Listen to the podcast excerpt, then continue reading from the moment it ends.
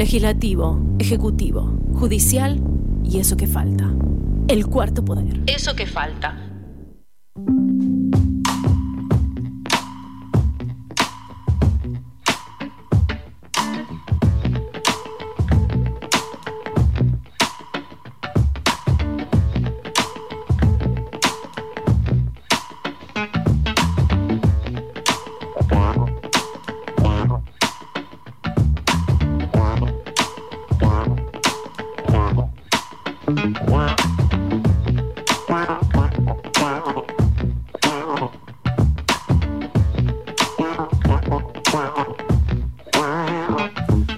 12 minutos pasaron de las 14 horas en todo el país. Ayer, martes 19 de abril, comenzó el juicio por la verdad de, por la masacre de Anapalpí, un debate oral y público que investigará crímenes de lesa humanidad, el fusilamiento de miembros de las comunidades Com y, eh, perdón, y Mocoit en 1924 en Chaco.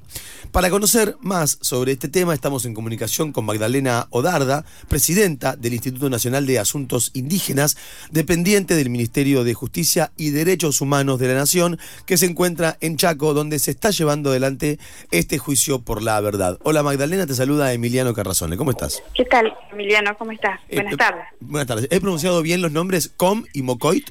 Sí, sí, sí. Com y Mocoit. Perfecto, muchas gracias.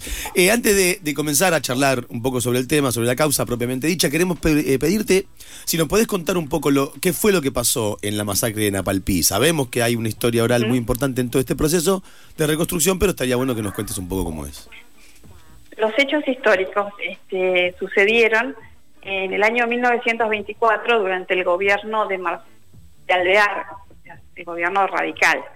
Allí este, todavía la zona de la, provincia del Chaco era territorio nacional eh, y en ese momento eh, se había creado una reducción, así le llamaban, reducción indígena, en, justamente en Napalpí está situado a unos 170 kilómetros de, resistencia en Chaco.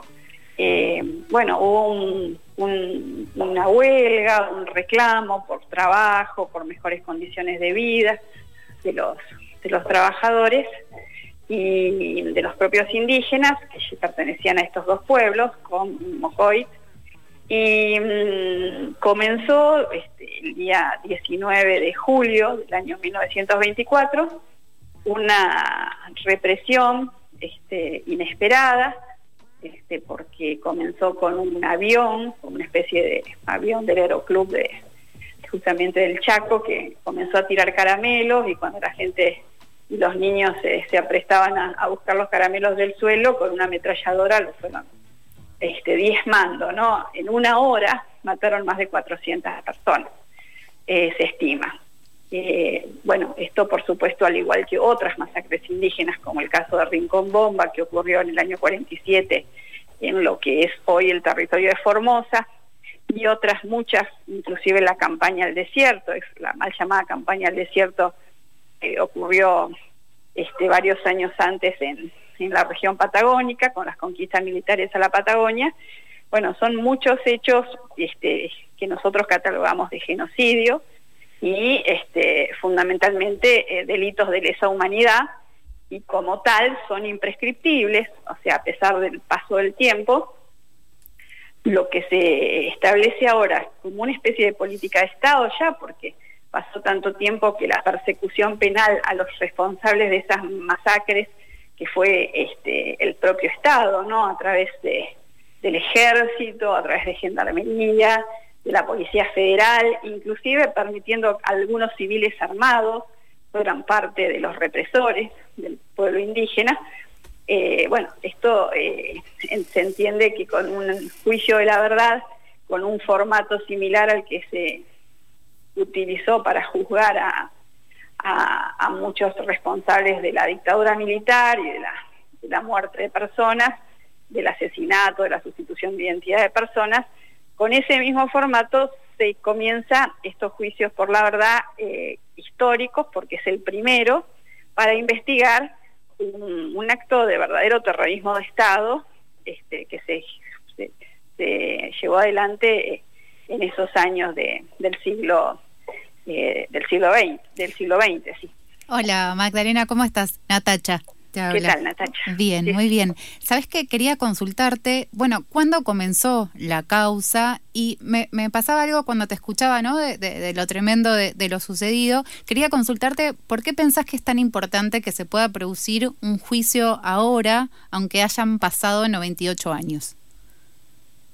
Porque la, la verdad siempre es imprescindible para una democracia, ¿no? Más allá de que hayan transcurrido tantos años y que se haya este, se haya elaborado una historia oficial que nada tiene que ver con la historia real que ocurrió, porque en el caso de Napalpí había un expediente incluso de la época donde, muy similar a lo que pasó en la época del proceso, se dijo que había solamente cuatro personas muertas y producto de un enfrentamiento entre comunidades eh, esa fue el parte oficial de la época, ¿no? Hmm. Y, esto, por supuesto, estuvo afuera de las escuelas, de los libros escolares, y, y este tipo de, juicio, donde no se persiguen este, indemnizaciones para, para las víctimas a modo individual o personal, este, sino que por el contrario, eh, conocer la verdad histórica sirve para que el Estado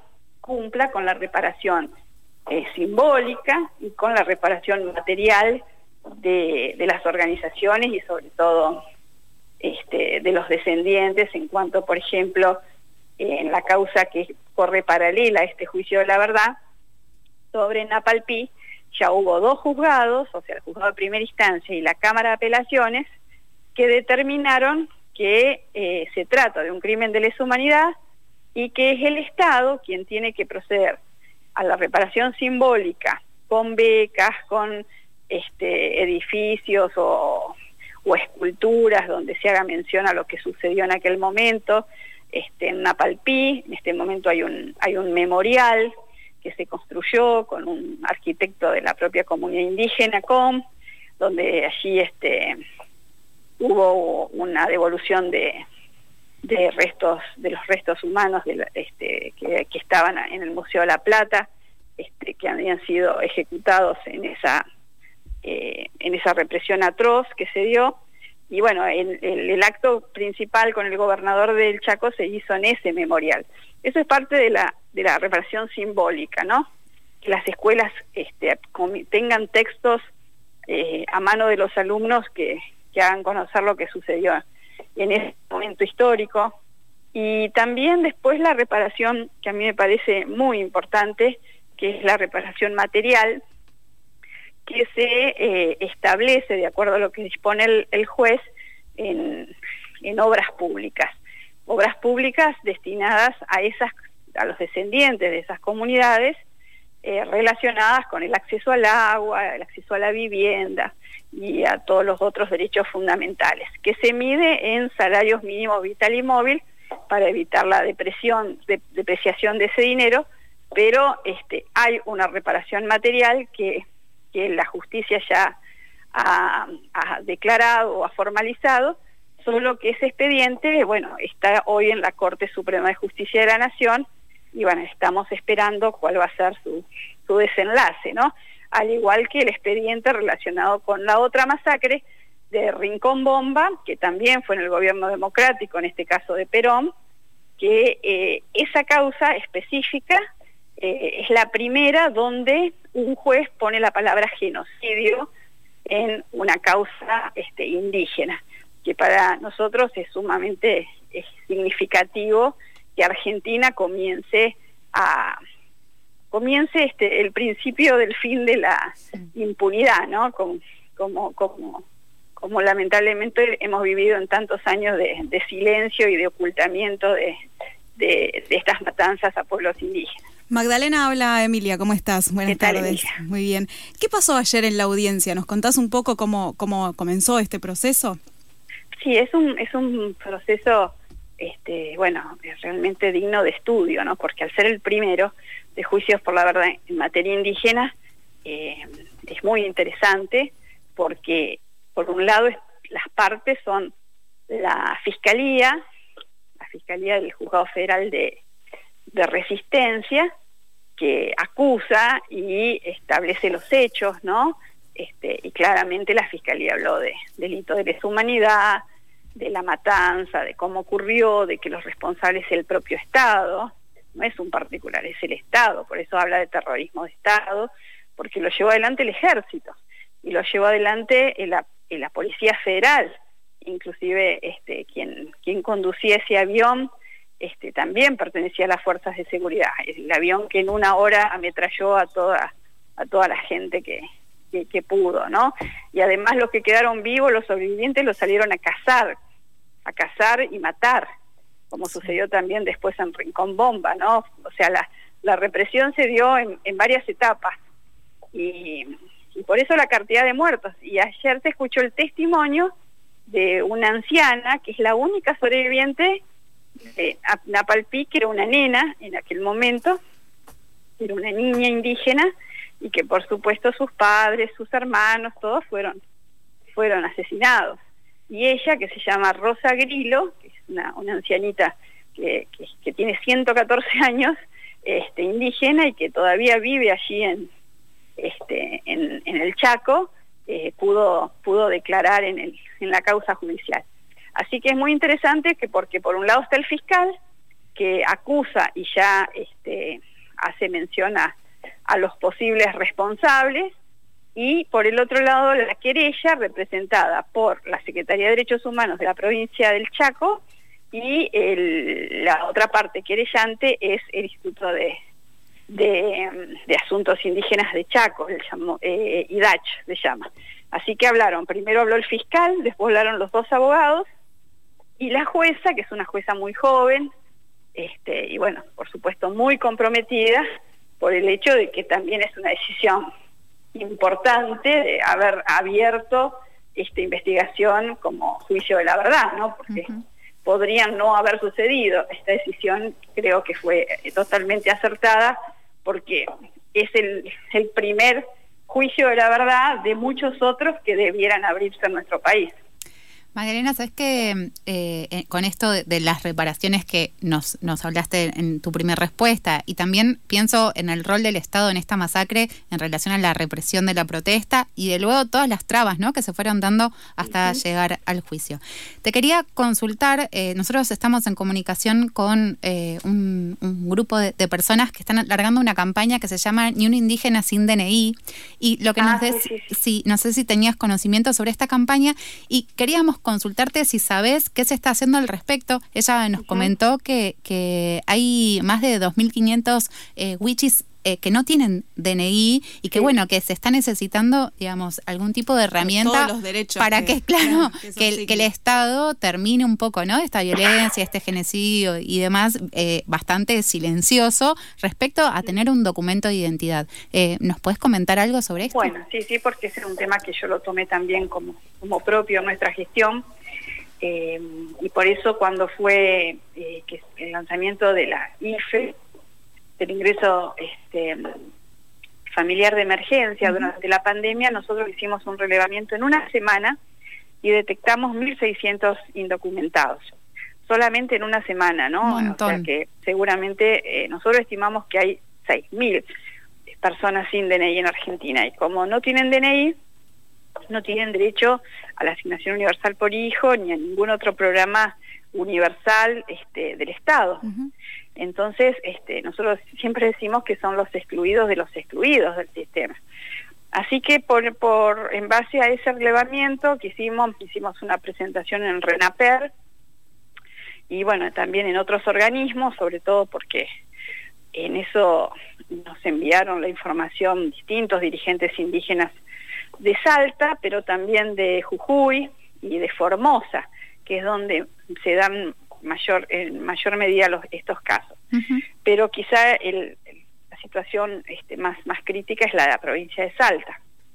Entonces, a partir de allí, el Estado Nacional ordenó llevar adelante eh, operativos este, que lleva adelante el ANSES con INAI, eh, RENAPER, el registro eh, civil de, de Salta, y ya se están haciendo operativos desde el año pasado en distintas zonas de Salta, donde se, se van varios días, casi una semana, se instalan en el lugar y se toman los datos y bueno, se toman todos los reclamos y al poco tiempo vuelven ya con los DNI.